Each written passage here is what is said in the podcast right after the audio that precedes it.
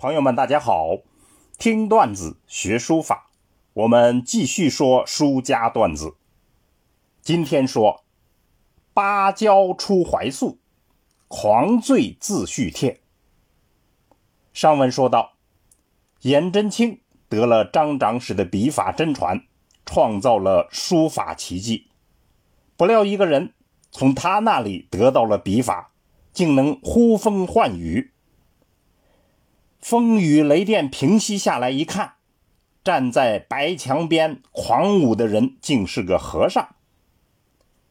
这个和尚叫怀素，是湖南零陵人，本姓钱。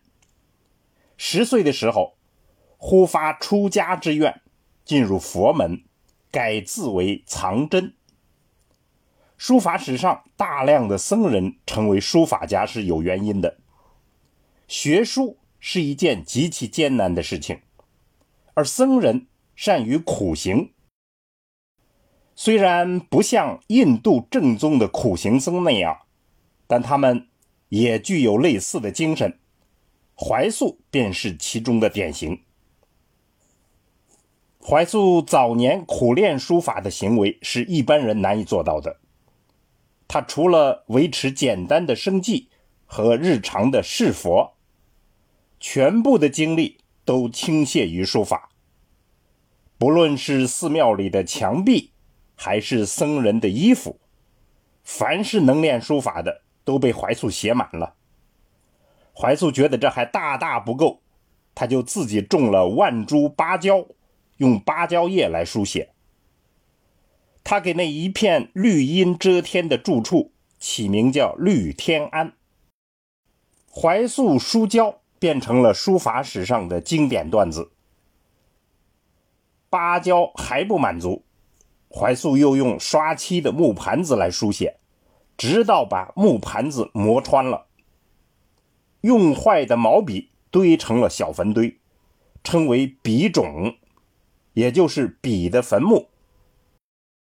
这种早年苦行僧般的学书，虽然还不入正统书法之门。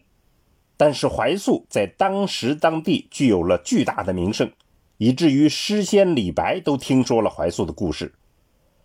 怀素前往拜见李白，二人性情投合，李白就为他题诗一首，草书歌行。怀素的苦练打下了坚实的基础，他后来那种特有的线条比例，就与早年的苦练密切相关。大历三年，也就是公元的七六七年，怀素大概觉出一些问题了，开始了他在自叙帖里称的所谓“西游上国，耶见当代民工”。他先是拜访了自己的姨表兄弟乌童，乌童是张旭的弟子，乌童把张旭的笔法交给了怀素。又给他讲了王献之的书法。最有名的段子是乌童在送别怀素之际，给他密传了张旭误草书的玄妙诗句，就是“孤蓬自振，金沙作飞”。又过了几年，怀素在洛阳拜会了颜真卿，颜真卿就把张旭的笔法系统交给了怀素。这就是笔法十二意。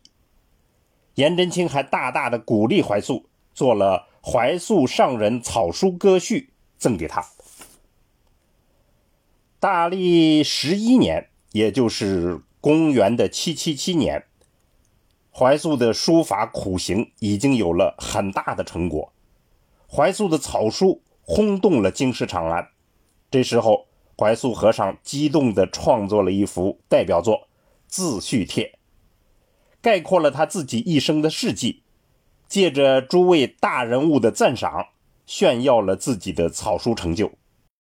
此时，那种瘦劲刚健、奔蛇走会的金刚线条，这是我们对怀素线条的特殊称呼。那么，这种金刚线条就成了他的特殊标志。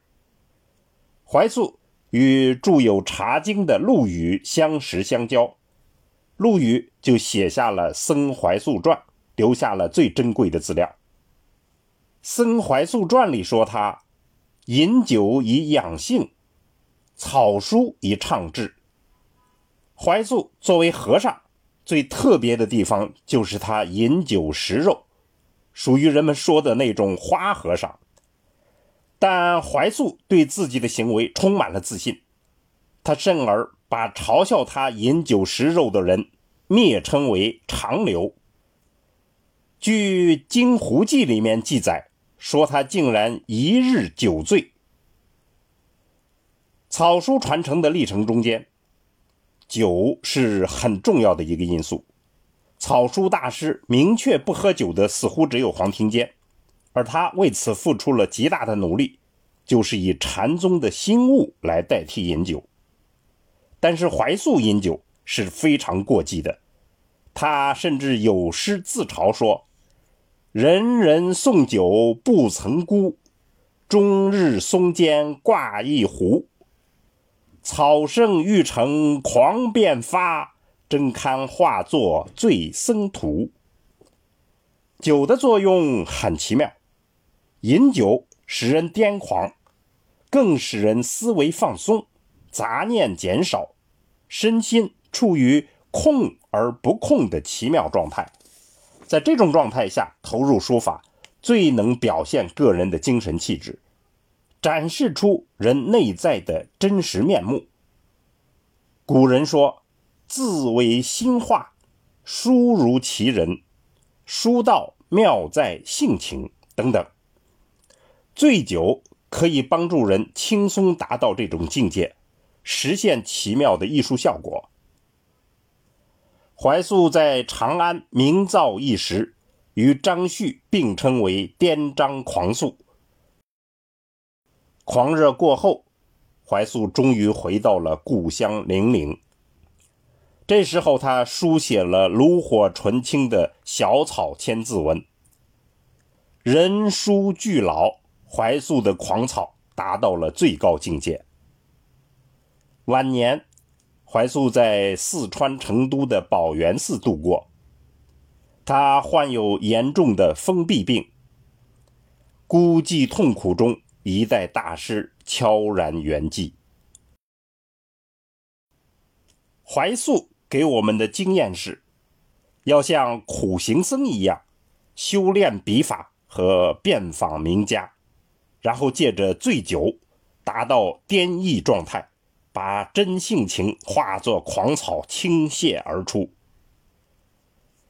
正当怀素在庭院里大叫了三五声，呼风唤雨之际，有人颇不以为然，回到了自己的案前，重新琢磨颜真卿的笔法，他要另辟蹊径。